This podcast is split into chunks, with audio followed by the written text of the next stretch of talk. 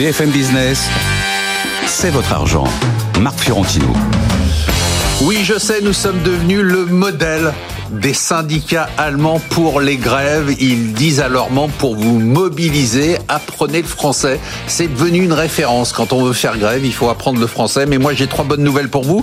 C'est votre argent, c'est votre week-end et c'est une émission absolument exceptionnelle. Attention, attention, on a une grosse team, là, une dream team. Exceptionnelle parce qu'on a une dream team, parce que nous allons vous donner toutes les clés pour comprendre ce qui s'est passé cette semaine et ce qui va se passer dans les semaines qui viennent sur l'économie, sur la bourse, sur la finance et sur votre argent. Alors au sommaire, un gros sommaire aujourd'hui. Le mot de la semaine, bah, c'est la France. On va essayer de faire le point. On a eu des chiffres sur l'économie en 2023 et de se projeter. On a eu aussi des chiffres sur l'attractivité de la France. Des chiffres qui sont mitigés, certains positifs, certains négatifs. La question macro qu'on se pose, alors on a souvent traité ici du fait qu'il y avait un fossé grandissant entre les États-Unis et l'Europe.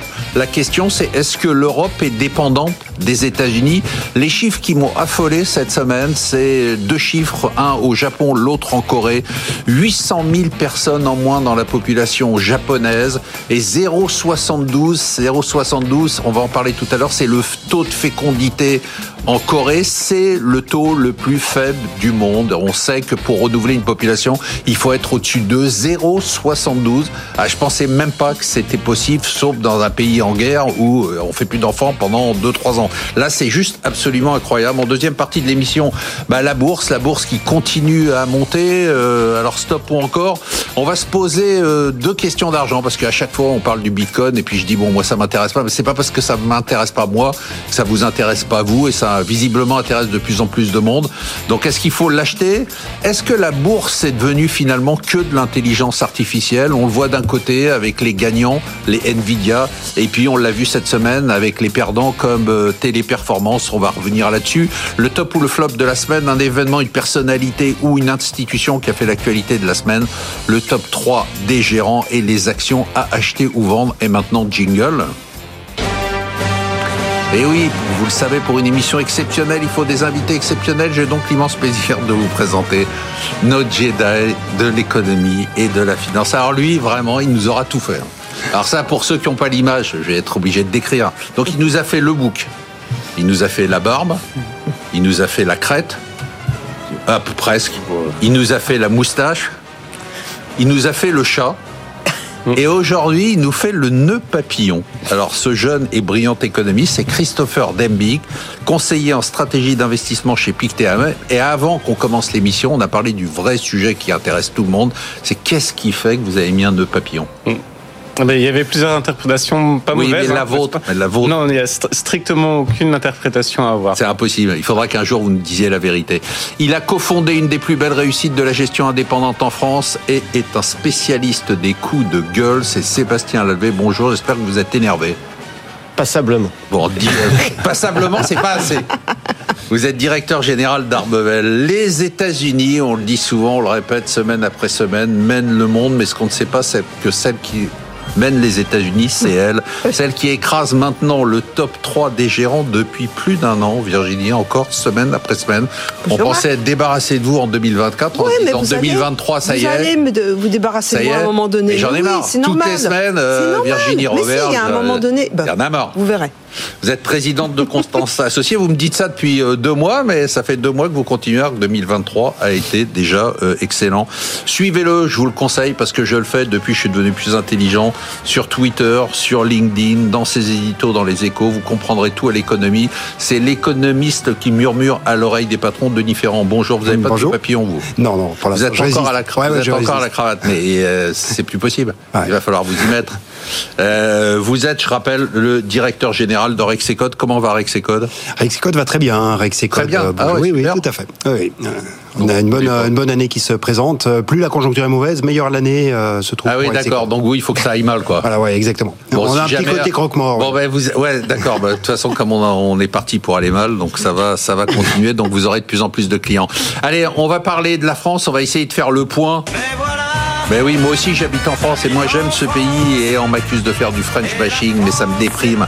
Et euh, on a eu jeudi, euh, Denis Ferrand, les comptes complets de la France en 2023, notamment euh, la croissance hein, de fin d'année. Mais à, l'occasion de ce rapport, on a eu plein d'autres éléments, notamment sur les pentes des ménages.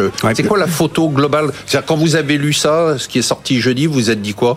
Ouais, euh, j'ai pas tellement regardé la photo, j'ai regardé plus le film. En fait, le film qui consiste à se, se positionner sur qu'est-ce qui s'est passé en fait sur les trois quatre dernières années. On est quand même, c'est très difficile de prendre l'année 2023 toute seule. Il faut peut-être regarder vraiment la séquence sur une. Alors le film. En gros, le film, bah, on a augmenté le PIB de 300 euh, milliards d'euros entre 2019 et 2023. Euh, 300, 340. C'est bien ça Oui, c'est bien. Bon, il y a quand même une bonne partie qui est expliquée par de l'inflation. Ouais. C'est pas, pas que de l'augmentation en volume. Okay. Dans ces 340, après, le, bah, le PIB, ça s'alloue entre les agents. Donc ça va s'allouer aux ménages, aux entreprises. Ça va dépendre aussi de ce que font les administrations publiques. Et ce qui est intéressant, c'est que en réalité, ce que l'on a fait, c'est qu'on a bien protégé les ménages, parce que dans ces 340, vous en avez 277 qui allaient à destination des ménages. Ah oui L'augmentation du revenu disponible brut des ménages depuis 2019, c'est 277 milliards d'euros. Et donc, euh, ça ne, il est à 1700 milliards. Donc, ça vous fait une augmentation qui est de, l'ordre de 15% en l'espace de 4 ans. Du côté des profits des entreprises, c'est plus 44 milliards. Donc, ça vous fait du 10% à peu près.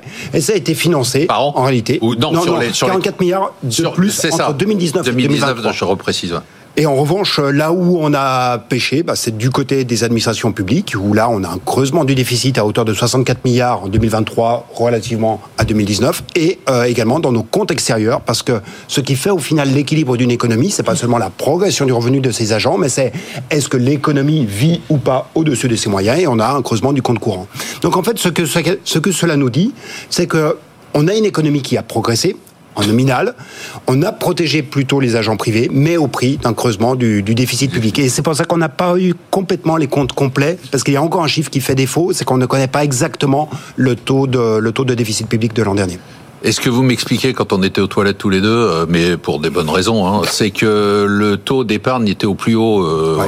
Donc, est-ce que ça veut dire que globalement, moi, moi j'aime bien caricaturer, c'est l'État qui donne trop d'argent à des ménages qui n'en ont pas besoin et qui le mettent dans de l'épargne. Ouais, et, et, des ménages qui en plus sont assez frileux parce que là, le, effectivement, le taux d'épargne a remonté même au quatrième trimestre légèrement. Ah, il mais attendez, 17,9%. Il, il, est totalement 17,9%. C'est au-dessus de 2019. Oui, c'est 3 points au-dessus de 2019. 3 points, c'est monstrueux. Je rappelle qu'aux États-Unis, il est à 2,7%. Ouais.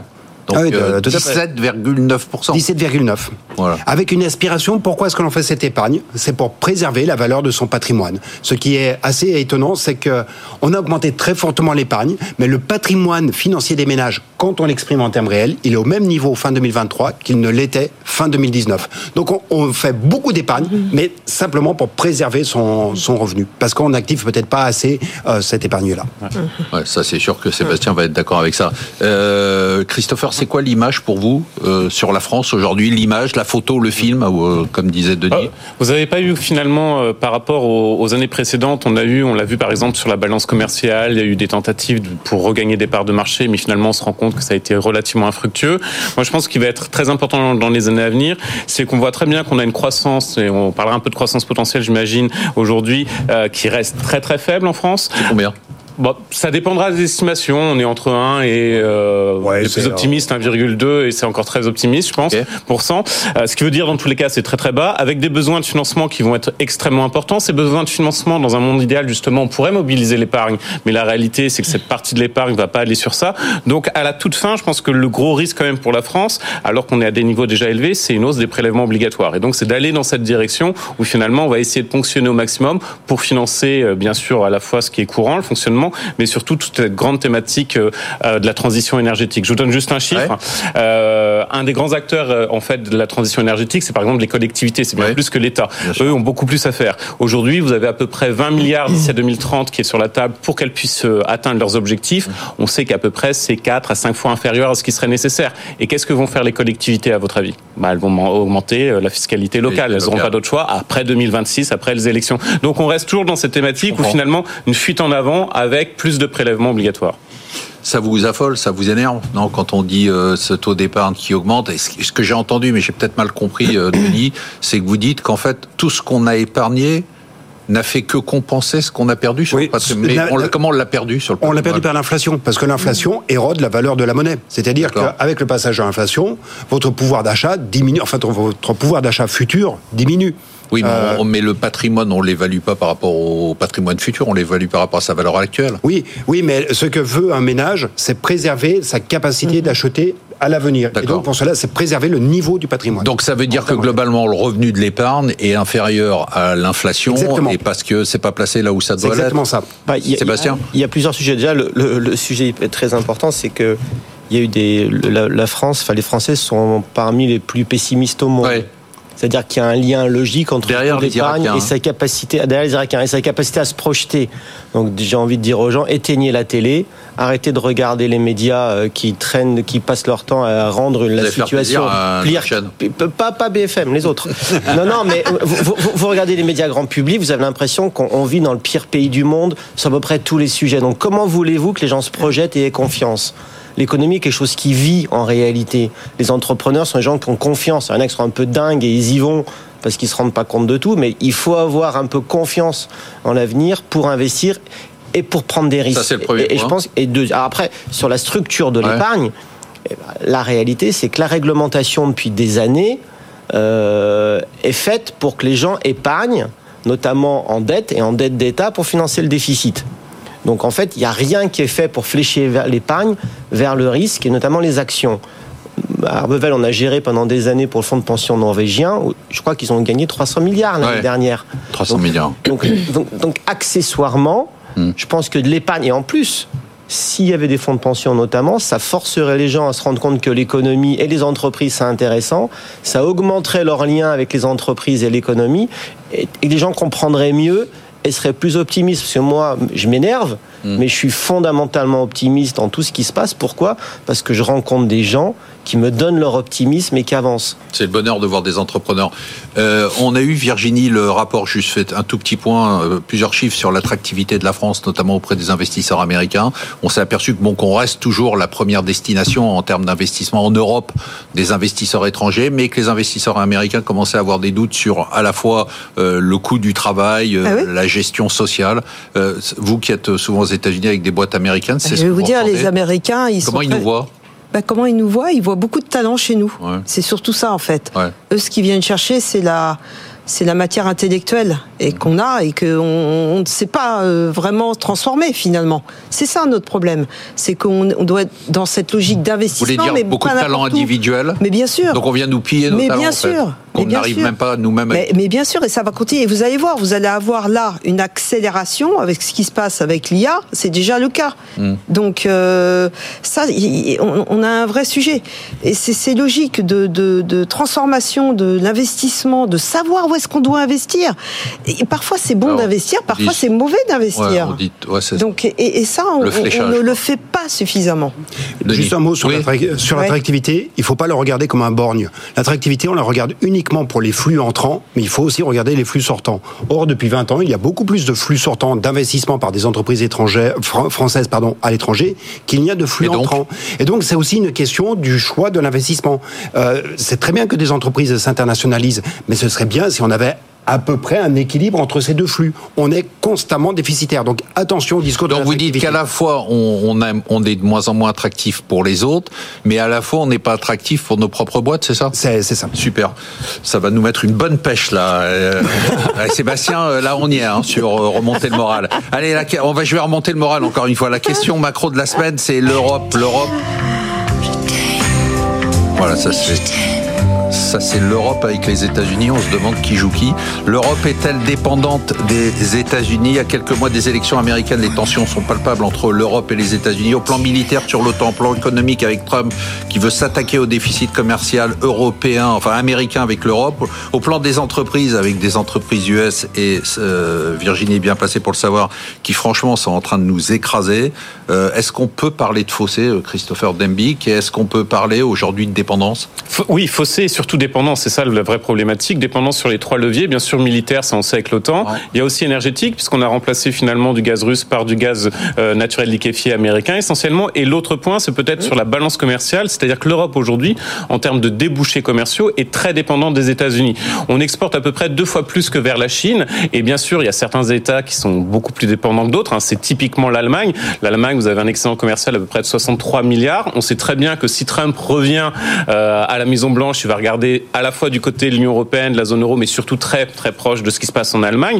Et vous avez deux phénomènes explicatifs pour euh, pour cette euh, forte dépendance. Il y a un phénomène qui est un peu mécanique, c'est-à-dire que vous avez aussi de l'optimisation fiscale qui a un peu gonflé justement les chiffres que je vous ai donnés parce que vous avez des entreprises pharmaceutiques aux États-Unis qui vont produire leurs médicaments brevetés en Irlande, ensuite les revendent à des coûts très élevés aux États-Unis. Donc ça, ça gonfle un tout petit peu, mais malgré tout, la toile de fond, c'est effectivement cet accroissement, cette dépendance au niveau des débouchés commerciaux. Si on regarde un secteur d'activité, euh, le secteur automobile, automobile et par automobile. Aujourd'hui, vous avez des exportations qui sont en annuel à peu près autour de 50 milliards d'euros.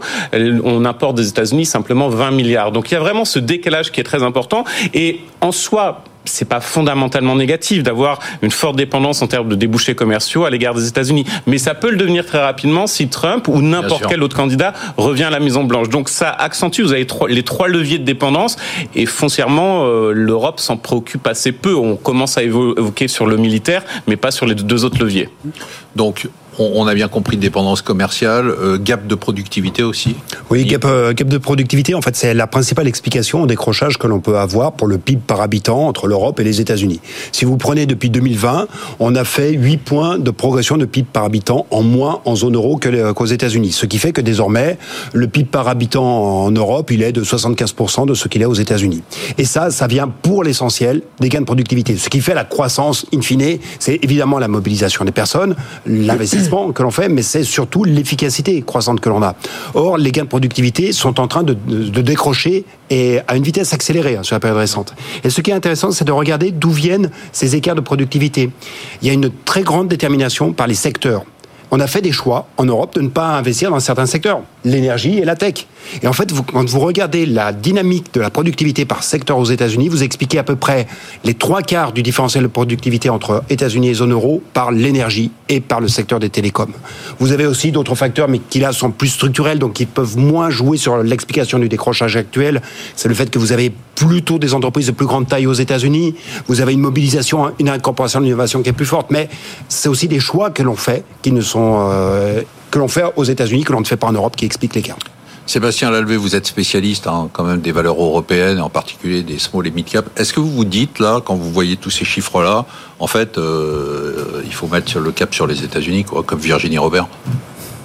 Bah, moi, ce que, je me dis, c'est déjà le rôle du. déjà, sur 2022-2023, il y a eu une expansion budgétaire aux États-Unis qu'on n'a pas eu en Europe. Tout à fait. Je veux dire, l'IRA, par exemple, qui est extraordinairement efficace pour euh, relocaliser de l'investissement aux États-Unis est un coût budgétaire extraordinaire qu'on ne peut pas se permettre en Europe. Donc si on, déflate la croissance de, l'input euh, budgétaire, l'histoire n'est pas complètement la même aussi. Hein. Donc il y, a cet aspect-là, mais parce que c'est le dollar, parce que c'est les États-Unis qui peuvent s'endetter autant qu'ils veulent. Alors que nous on peut pas. Donc il y, a, cet aspect-là. Après, euh, le problème qu'on a fondamentalement, c'est que le rôle du politique, c'est de fixer des règles et que nous, on a des politiques européens et français qui font à peu près tout euh, pour pour empêcher, on l'a vu avec la Commission européenne qui avait un, tel focus consommateur et pas industrie qui fait qu'ils ont tué des industries pour défendre le consommateur. Et à long terme, eh ben, ça marche pas. Donc c'est des choix politiques faux. Je pense que c'est un logiciel qui est pas bon, tout simplement. Et, et, après, sur des choix, par exemple pour la voiture, on parlait de la voiture. Alors ça, la transition énergétique est un vrai sujet, sauf qu'en Europe, l'acheteur chinois, il a 15 ans de moins que l'acheteur européen de voitures. Ce qui veut dire qu'en termes sur plein de sujets structurels, ils sont en avance. Donc en fait, un, on, a, on a un legacy énorme parce qu'on a une industrie ancienne avec des sociétés anciennes, héritées. Donc, et, on veut tout détruire. donc en fait, on peut pas, gens peuvent pas s'adapter. J'ai envie de dire, celui qui devrait être nommé à l'industrie, c'est Tavares, ou c'est des vrais industriels. Et quand vous écoutez Tavares ou Lucas Di Meo, donc les patrons de Stellantis et de Renault, et que vous les écoutez par rapport à la politique européenne, par rapport à la voiture électrique, ils disent mais on marche sur la tête. Ah bah, ils disent qu'on va direct au massacre. C'est le Titanic quoi. Donc, nous, en tant qu'observateurs, on est en train de se dire le problème, c'est que le régulateur met en place des règles qui font à peu près tout ce qu'il faut pas. Virginie, est-ce que ça vous conforte dans cette idée euh, Moi, de je dire... rejoins ce que dit euh, Sébastien, Non, mais mais, est-ce que je, ça vous je dis que conforte la dans l'idée dépendance, d'être- je vais vous dire, le premier Vous point de pas que je dépendance. pose ma question. Non, parce que c'est c'est hyper important, vous allez voir. C'est, je pense que le leadership et la prise de décision, c'est là où on n'a pas de dépendance. Et on est toujours euh, avec les Américains, et c'est là où je, je, je rejoins. On attend finalement aujourd'hui, ah, Trump risque d'être élu, c'est en train de faire bouger les curseurs. Et encore. Parce qu'on se dit, oula, faut peut-être qu'on investisse. Et on a le sujet de la défense, vous le savez, c'est un des, un des sujets parmi tant d'autres. Mais euh, c'est clair que euh, là, il faudrait un- une vision long terme. À chaque fois, je me Mais répète, ça vous mais conforte dans, dans le fait de vous dire bon, enfin franchement, j'ai bien fait, je suis bien, je suis bien aux États-Unis quoi. Ben oui, bien sûr. En investissement. Je ben, en investissement, bien sûr, je suis bien plus heureuse de travailler sur le sur le marché américain. Je regarde aussi l'Europe hein, euh, ou Ouais, d'autres mais- zones, mais mais force est de constater. Mais regardez notre dépendance dans les industries. On les a citées tout à l'heure, évidemment. La défense, la techno, Ouais, ouais. il y a des tas de choses, l'énergie, le, le- le gaz liquéfié, c'est quand même un scandale parce qu'en plus c'est issu en grande partie de la fracturation. Hein, donc euh, c'est quand même assez euh, étonnant.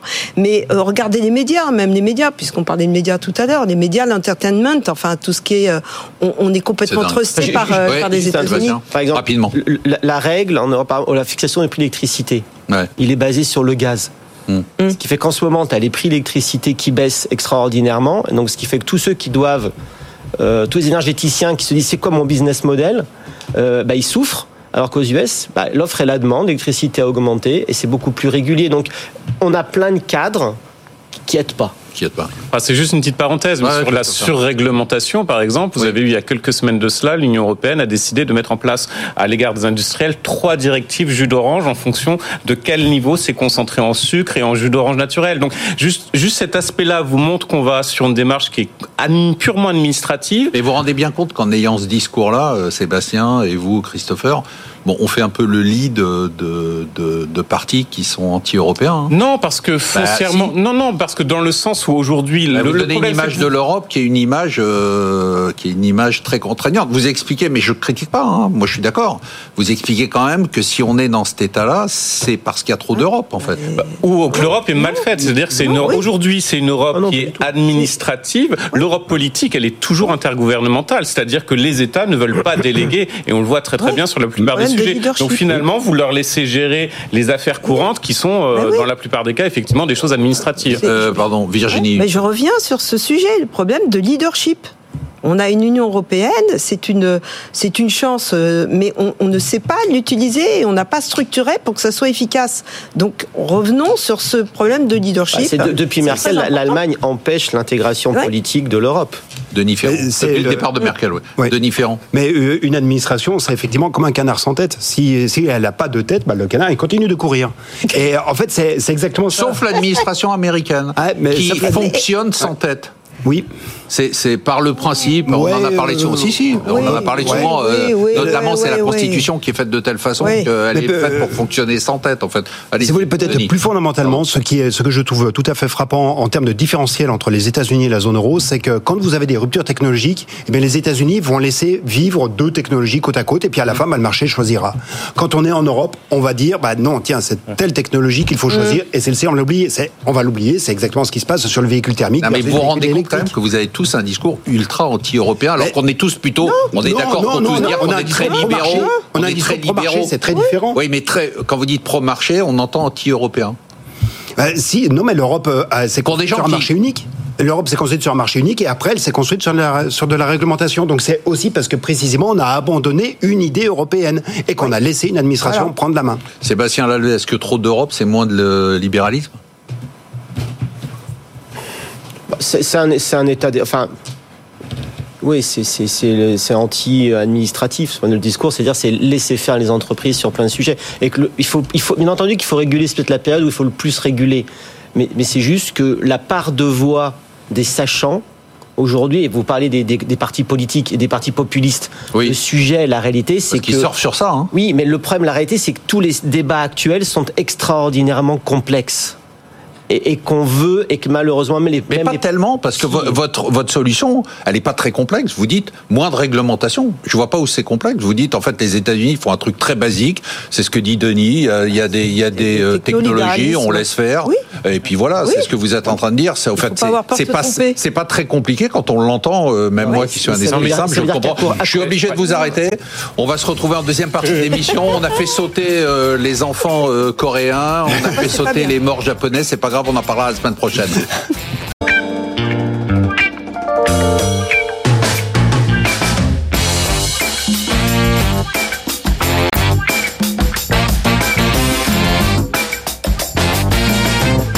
BFM Business, c'est votre argent. Marc Fiorentino. Et on se retrouve, franchement, j'ai trouvé la première partie passionnante. hein. Si vous l'avez pas écouté, euh, écoutez-la parce qu'il s'est dit des trucs très intelligents et j'ai écouté avec beaucoup d'intérêt Denis Ferrand, Virginie Robert, Sébastien Lavé, puis il y a un mec qui nous a, qui est venu là, on sait pas qui c'est. C'est une manifestation, ça doit être encore un mec de la CGT, je sais pas, non mais qu'est-ce que... Je sais pas ce qui se passe. Qu'est-ce que, ce vous voulez, c'est quoi Il y a, y a, vous, avez- vous retrouvé avez un truc à dénoncer les taxis et les Christopher et, Non, c'est euh, notre ami euh, Amaury euh, de Tongdaki et le réalisateur d'ailleurs de cette émission. C'est-à-dire c'est lui qui est derrière cette émission chaque semaine et c'est grâce à lui qu'elle fonctionne comme elle fonctionne. Mais je lui ai demandé de venir cette semaine parce que c'est aussi, vous le savez pas, il est dans l'ombre, mais il est aussi dans la lumière puisque c'est le spécialiste de BFM Business de la crypto et comme on va parler Bitcoin, j'avais envie d'avoir son opinion. Allez, on attaque tout de suite sur les marchés. Bon, la bourse, euh, tout va bien. hein. Les tendances s'accentuent. Bon, euh, semaine surtout spectaculaire sur le Nasdaq avec un nouveau record. Bon, le Nikkei, on l'arrête plus, hein, 17%. La bourse de Shanghai a noté qui est revenu euh, dans le vert. Euh, Virginie Robert, tout va bien. hein. Les États-Unis, le serais un Nasdaq, peu les plus valeurs. nuancée. Attention, ah, Marc. ah, oh, oh, oh, Ah, oh. ah, un peu de nuance. Ah ouais. Oui, parce que on sent que le marché. Bah, pour ceux qui vous connaissent pas, vous nous avez dit depuis un moment les valeurs techno, Ouais, les ouais, États-Unis. ouais. Il faut faire respirer bon, un vous peu avez les surfé sur la portefeuilles. vague de, fa- de Il faut façon. faire respirer un peu les portefeuilles. On sent que le marché. Respirez un peu le portefeuille. Soufflons. Soufflons. Soufflons. Les résultats. Bon, on a Yes. pratiquement terminé cette période de résultats. Ils, Bon. sont, ils ont été très bons. Ils ont été bons, mais on sent que sur la dernière partie, certaines sociétés pour lesquelles les publications sont bonnes, mais on sent que la guidance, enfin donc les projections des managements sont un peu plus prudents et c'est normal parce que franchement on va pas leur jeter la pierre de savoir dans quelle direction on va Bien aller sûr. sur les 3, 6, 9 mois à venir. D'accord? Donc c'est normal qu'il y ait un peu de prudence. Et, mais même lorsqu'ils relèvent euh, certains chiffres à la hausse, le marché peut pénaliser là. Il pénalise. Alors c'est évidemment des sociétés qui se payent cher. Et donc on sent un peu de fébrilité. Donc là je dirais attention, il y a un peu de Oh là là, c'est un, breaking news, ça. Si on était Non, sur pas un CNN, breaking news. ça serait breaking news. Virginie que- Robert Ce que je veux dire c'est que dans- warning. Ce que je veux dire, c'est que dans la construction Breaking du news. portefeuille, il faut faire attention, faut Eh, être Denis, un peu plus modéré. C'est- c'est un truc je mets de la Ah, non, non, modération. Non, là, on je est dans un scoop, là. Ah, ouais, ouais, ouais. Hein je, tremble. Non, mais j'ai envie de sortir et de vendre tout, là. Moi, je- Ne vendez pas tout. Simplement bien regarder, bien diversifier et prendre un peu de profit sur certaines choses, c'est peut-être pas mal. Sébastien Lalvé, warning. Ah, pff, moi je vis dans. En fait, il y a deux mondes parallèles hein, qui coexistent. hein, euh, donc dites. la- la- la- Il y en a trois, même, vous nous dites. En fait. Ouais, mais là, enfin, juste un- les les sept magnifiques, hein, les, les sept euh, sociétés que Virginie a probablement en portefeuille. Aujourd'hui, pour vous donner une petite idée, la somme des capitalisations de ces sept sociétés, c'est la deuxième place de marché au monde, la deuxième bourse du monde. C'est deux fois le Japon, c'est quatre fois la France, et Apple tout seul, c'est le UK. Donc, donc, donc, pour vous donner un peu- sympa de de recadrer. Et, et si vous regardez la perte de cette magnifique sur un an, c'est 77%, plus 77%. Le S&P, c'est 20%, 500 sur un an. Mais si vous prenez le S&P Equal Weight, ça veut dire le S&P équipondéré, donc toutes les sociétés, parce que ces sociétés-là, Ouais, ouais. c'est à plus de 30%, Bien de la- sûr. c'est 30% de la capital, euh, c'est 4%. Ouais. Donc en réalité, le poids alors Louis de Montalembert, il nous gueule dessus à chaque fois qu'on dit que sans les 7 magnifiques, euh, les autres boîtes n'ont pas fait de paire. Il dit ouais, c'est pas vrai, Non, il y a mais 40%. le- de... le- il dit n'importe quoi, mais Non, mais, Louis ne dit jamais n'importe quoi. Si, si, moi, je peux le dire, Euh, là, c'est officiellement. absolu pour Louis de Montalembert. nous écoute, donc, on est entre nous. Louis, si tu nous écoutes, bonjour. Non, mais c'est pas ça. Mais la, la réalité, c'est que moi, dans le même temps, moi, je suis beaucoup moins malin que Virginie parce qu'elle, elle caracole avec des perfs incroyables et moi, je suis avec, je suis au fond de la mine avec que des boîtes qui baissent. Hmm. Mais et, et par contre, ça tourne. Et mon idée aujourd'hui, le CAC Small en France, il est négatif depuis le début de l'année. Les sociétés, mine de rien, elles délivrent.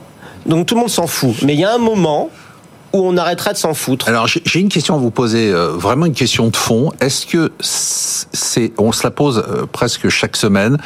Est-ce que c'est pas parce qu'on est dans un cycle de révolution industrielle où c'est les gagnants qui remportent tout, c'est winner takes all, et où il faut tellement d'argent pour, par exemple, intégrer l'intelligence artificielle que, que les petits acteurs ils sont En fait, laminés. Non, mais en fait, c'est parce que c'est pas vrai. Parce que Je trouve ma question vrai, hyper profonde. Mais en même temps, la, la réalité de, de, de la structure du marché tel qu'il est aujourd'hui, les marchés financiers, aux États-Unis, 70% des flux sont algo ou passifs. C'est à- Vous avez c'est-à-dire- parce que les gens comprennent pas. Il y, a- il y a la gestion active versus la gestion La gestion passive. active, c'est vous, c'est-à-dire vous avez des idées. On va machin. voir, la on, gestion voit des sociétés c'est la machine. et on investit en fonction de business plan, de rencontres, de rencontres avec des, des sociétés et des- il y a, D'accord, et il y a la du gestion vivant. passive, la, c'est- ge- la gestion passive, c'est les, c'est On les- réplique un indice. c'est les- soit on réplique un indice, C'est les machines. soit c'est les algorithmes qui disent et globalement on achète ce qui monte et on vend ce qui baisse. Et euh, malheureusement ça fonctionne.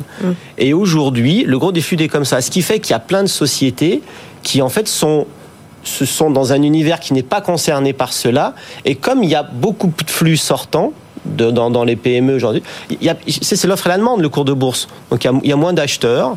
Donc tout le monde s'en fout. Jusqu'au jour où il y a des OPA. On l'a vu sur Believe euh, la semaine dernière. On va en parler puisque continuer. vous l'aviez en portefeuille et bravo d'ailleurs. Et il y a d'ailleurs, c'est pas fini, hein, puisqu'il y a eu une contre-offre euh, vendredi. Euh, Christopher Demick, qu'est-ce que vous dites aux clients de PICTAM sur les actions? Vous leur dites warning de Virginia Robert Ah, on est on est sur des perspectives long terme, donc on va pas dire ça. En revanche, effectivement, on a conscience qu'on est sur un changement structurel des marchés financiers, Oh, breaking news.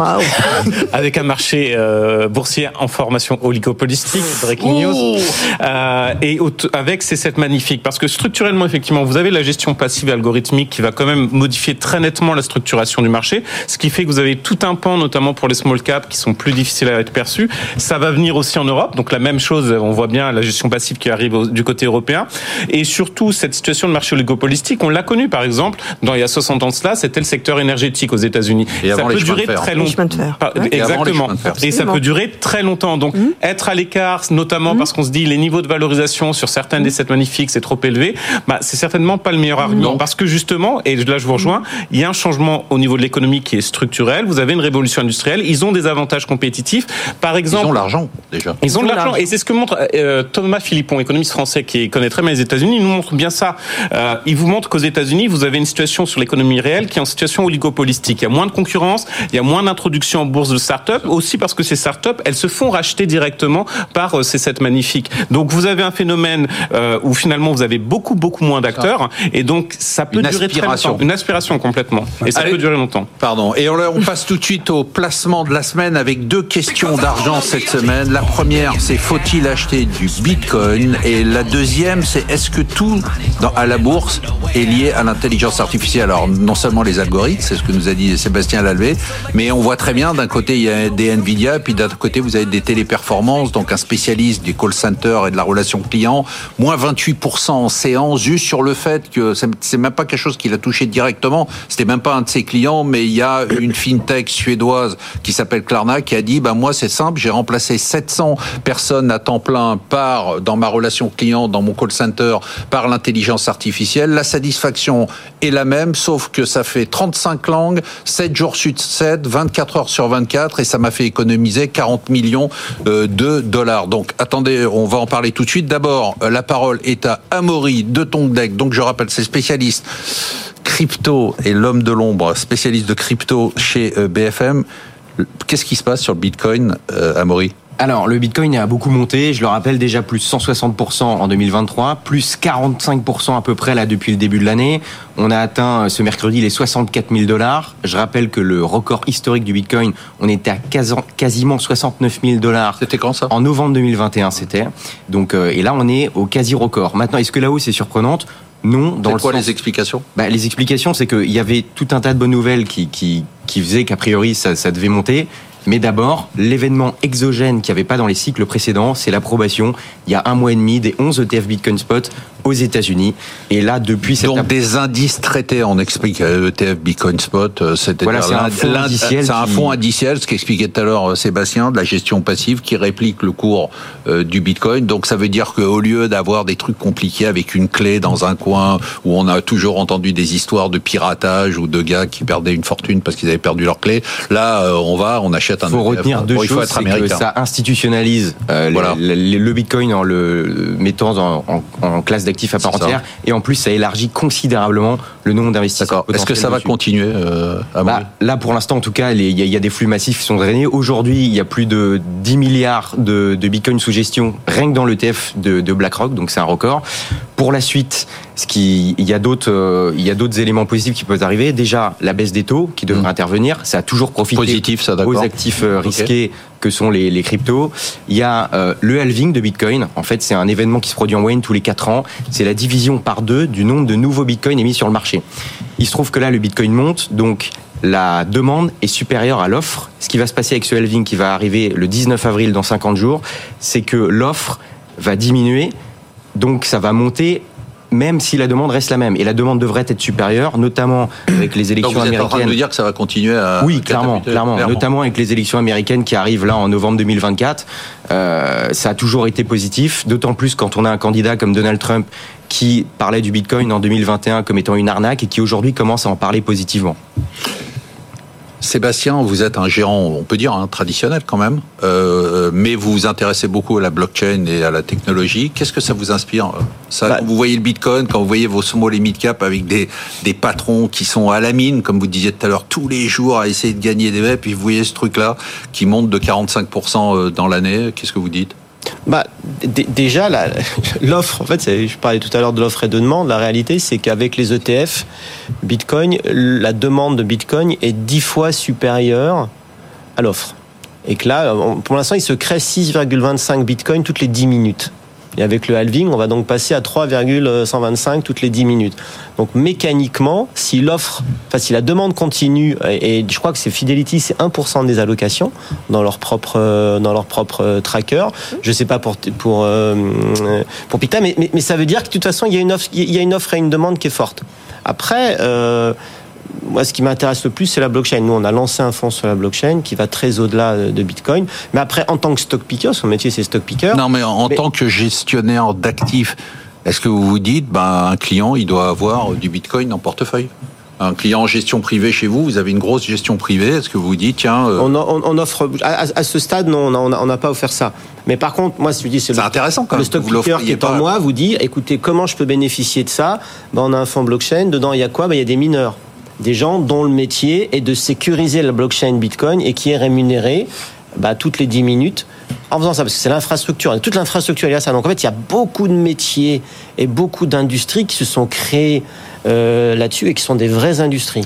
Est-ce que c'est un phénomène macroéconomique ou pas? C'est juste un phénomène, c'est un actif spéculatif, un actif, allez. Euh. Non, euh, non c'est macro, oui, parce que ça apporte une alternative, une alternative importante. Enfin, je suis pas assez spécialiste du, du sujet pour pouvoir affermir les, un diagnostic, mais ce que je trouve vraiment frappant, c'est qu'on est, pour reprendre le mot que vous avez utilisé tout à l'heure, on est dans le winner takes all, parce que l'institutionnalisation se fait sur un type de, un, un type de crypto euh, ça se fait pas pour tout. En même temps qu'il y a euh, la montée en puissance du Bitcoin qui se fait et son institutionnalisation d'une certaine manière, tous ces métiers qui se structurent autour, ça, ça dit bien aussi qu'il y a une véritable industrie qui se met en place. En même temps qu'il y a ça sur le Bitcoin, vous avez la disparition totale des NFT. Enfin, il y a tout un ensemble de, de trucs euh, hein. qui sont quand, qui ont quand même beaucoup beaucoup reculé. Et donc il y a, il y a une sélection assez naturelle, me semble-t-il, qui est en train de se faire. Alors sur les sur, sur les NFT, en fait, en général, le marché crypto dans les cycles, ce qui se passe, c'est que Bitcoin monte et après la liquidité se répartit ensuite mm. au niveau des altcoins, donc ce sont toutes les, les, restes des crypto-monnaies. On voit que l'Ethereum monte pas mal en ce moment. Il est en train de rattraper son retard, notamment parce que on aura peut-être en mai prochain un ETF Ethereum Spot. Peut-être, on n'en est pas encore sûr parce que c'est pour une question de classement juridique de l'Ethereum par rapport au Bitcoin, savoir si c'est une matière première ou une société, un actif financier. On verra ça dans, les semaines qui viennent.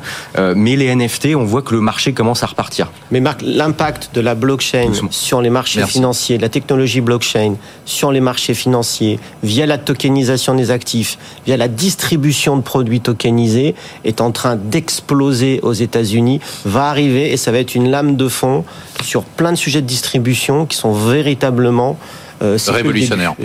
Ok, on n'a pas le temps de parler de l'IA, c'est dommage parce que je voulais parler de Nvidia Téléperformance. On va passer tout de suite au top et au flop de la semaine. Euh, Virginie Robert. Oui, bah le top, moi j'étais au Mobile World Congress à Barcelone, donc à Barcelone, pardon. Non, mais c'est pas grave. C'est pas grave. on peut, on peut reparler de tout ce qu'on a dit avant, en fait, parce que je peux vous dire que plus de 50% c'est trusté par les Asiatiques et notamment, évidemment, les Chinois que la France, malheureusement, alors on avait quand même quelques sociétés ah non, françaises, de nous déprimer sur la mais ce qui est intéressant, c'est que euh, les sujets, je vais vous dire, alors l'IA, oui, mais le vrai IA, j'allais dire le, vrai IA, parce que moi je pense qu'aujourd'hui, les marchés, ils euh, surestiment l'impact immédiat euh, de création de valeur de l'IA ah, à court terme, et ils sous-estiment ah. l'impact qu'il y aura à long terme. Et c'est en, en, train de se mettre en place réellement. Donc nous, on a pu voir effectivement je dirais, des démonstrations de produits chez Salesforce, chez ServiceNow. Mais c'est aujourd'hui. Et, hein. oui, mais eux, oui, tout à fait. Mais je pense qu'après, pour certaines, bon, il faut faire le tri, mais c'est incroyable. Et, les Salesforce, évidemment, ils vous disent que c'est 30% de productivité. Donc, il y a bien sûr partout.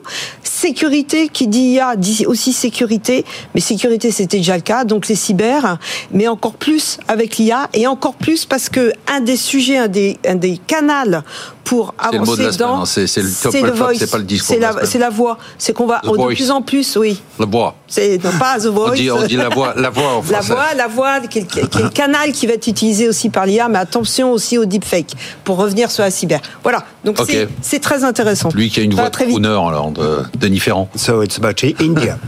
euh, donc en Inde, ce qu'il a, l'Inde vient de sortir sa, sa croissance 7,2%. Non mais c'est dingue. Ça bat les performances. Cinquième économie mondiale. Si elle continue à ce rythme, elle sera la troisième en 2027. Et surtout, ce qui est intéressant, c'est de voir le pivot qui se fait en Inde. En fait, euh, l'année 2023 est marquée par El Niño. Et El Niño, ça a des conséquences. L'activité agricole, plus 0,8% seulement. Donc une économie qui était fondamentalement agricole est en train de se transformer. Ce qui a fait la croissance, ah c'est l'industrie. Troisième, troisième industrie, troisième, économie, mondiale en 2027. Si elle ah continue à ce rythme, ouais. Ouais, tout à fait. Ah, c'est chaud ça. Christopher Dembig. Vous voyez, ça va bien. Stop a flop. Euh, L'IA en flop. Et ah oui ça va vous surprendre. Oui. Le problème. Oh, je suis surpris. Oh. Vous êtes sûr que c'est pas le top Vous êtes en forme aujourd'hui. Hein Très en forme, mais je suis content de vous voir.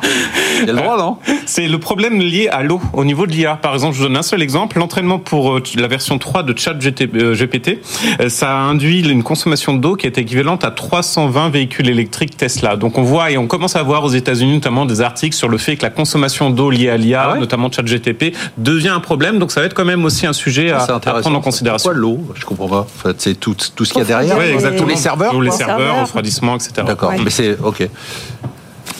Bah, Sébastien je, je vais aller voir Dune, donc tout le sujet de l'eau sur Arrakis, c'est important. Euh, non, mais en fait, moi, c'est. C'est Canal Cinéma. Euh, le, mot, de la semaine par rapport, je réagis, moi, je dirais, c'est chaîne de valeur. Allez. C'est-à-dire qu'on n'a pas parlé d'NVIDIA, on n'a pas parlé de téléperformance, mais la, véritable période, ce qui est compliqué aujourd'hui avec tout ce qui se passe, c'est qu'il faut bien définir toutes les sociétés qu'on regarde, où est-ce qu'elles sont dans leur chaîne mm. de valeur.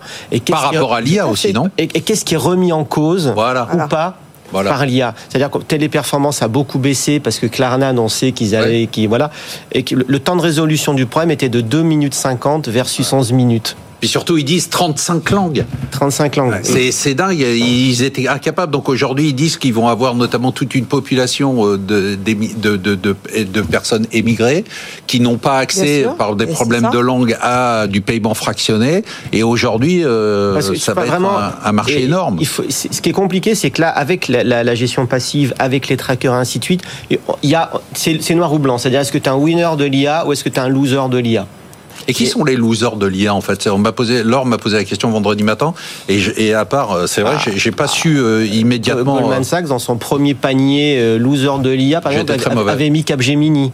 C'est quand même une D'accord. énorme Ouais, c'est ce que j'ai dit. J'ai dit toutes les entreprises en fait qui ont, Bah qui placent du personne. Non. Non, bah parce qu'elles vont l'utiliser. C'est les, c'est les gens qui vont Donc implémenter. en fait, les losers de l'IA, c'est les employés des boîtes qui vont elles-mêmes se transformer. En fait, c'est ça les vrais losers de l'IA. Bah, le, le- le problème, Ah c'est oui. qu'on va, on, on va relier avec la démographie qu'on n'a Ah pas oui. traitée.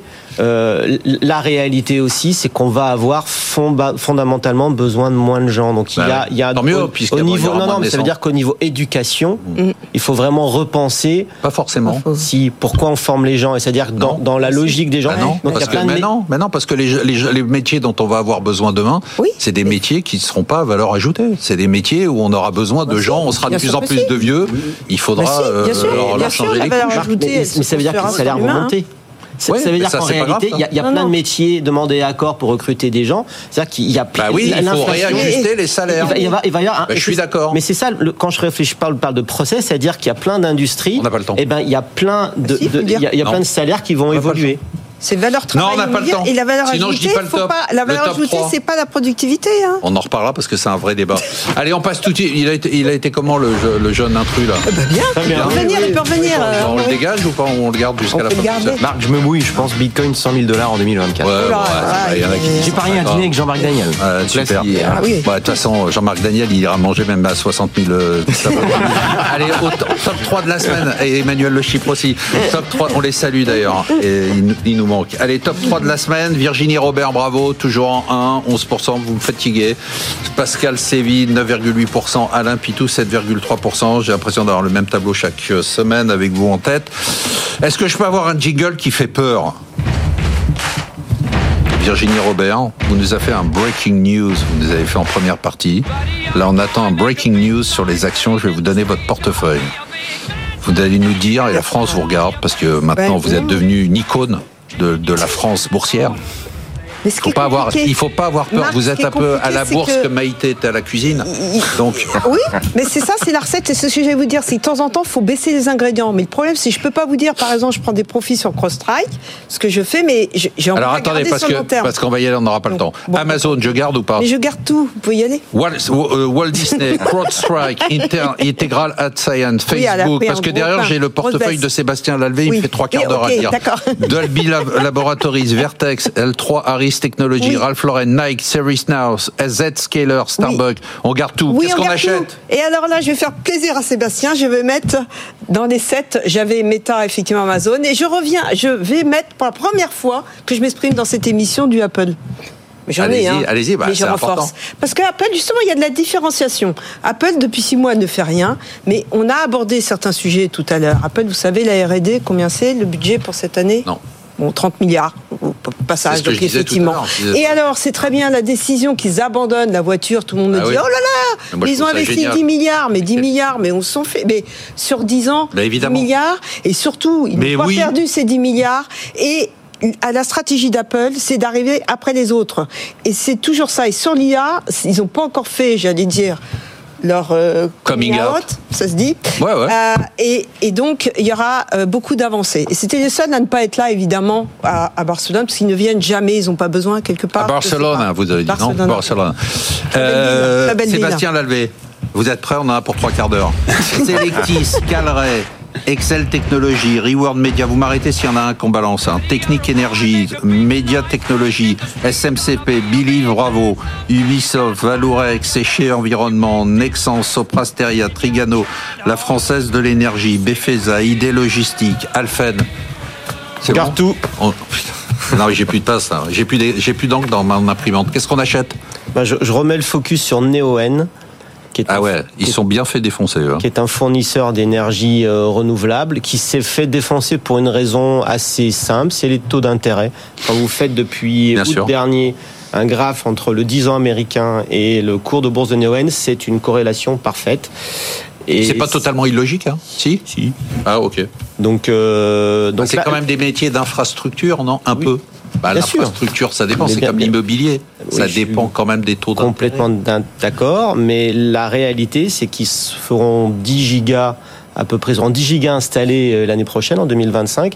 10 gigas, ça commence à faire beaucoup de, ça fait beaucoup de, beaucoup de, de, puissance. Fait 10. Que le fondateur, entrepreneur, euh, il a déjà vendu Direct Energy, c'est un financier, et que le jour où il voudra vendre euh, Neoen, eh ben, je pense que tous les énergéticiens du monde entier feront la queue. Ah, donc c'est spéculatif, vous l'avez pas dit Ouais, ça. je suis un horrible spéculateur. Non, la, la réalité, Ah.